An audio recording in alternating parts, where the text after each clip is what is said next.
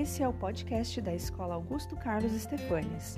Nesse canal, com postagens quinzenais, os alunos irão compartilhar atividades desenvolvidas durante as aulas. Acompanhe as nossas publicações e conheça um pouco melhor o trabalho realizado na nossa escola.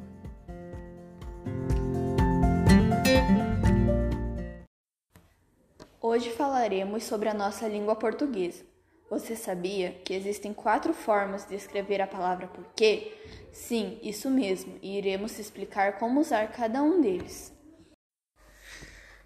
Porquê, separado sem acento, é usado em frases interrogativas que podem ser diretas ou indiretas, ou seja, nem sempre estará no início da frase. Veja os exemplos.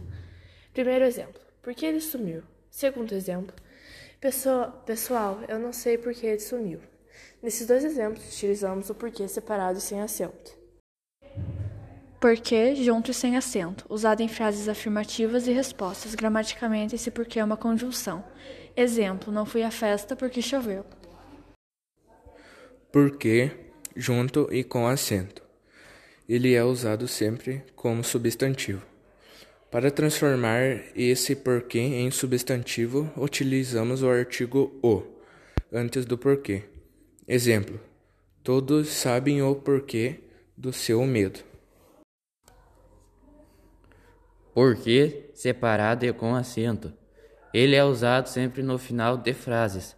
Exemplo: Eles, eles estão revoltados porque ele não veio, não sei porquê. Esse foi o episódio de hoje. Acompanhe sempre nossa programação quinzenal e compartilhe com seus amigos.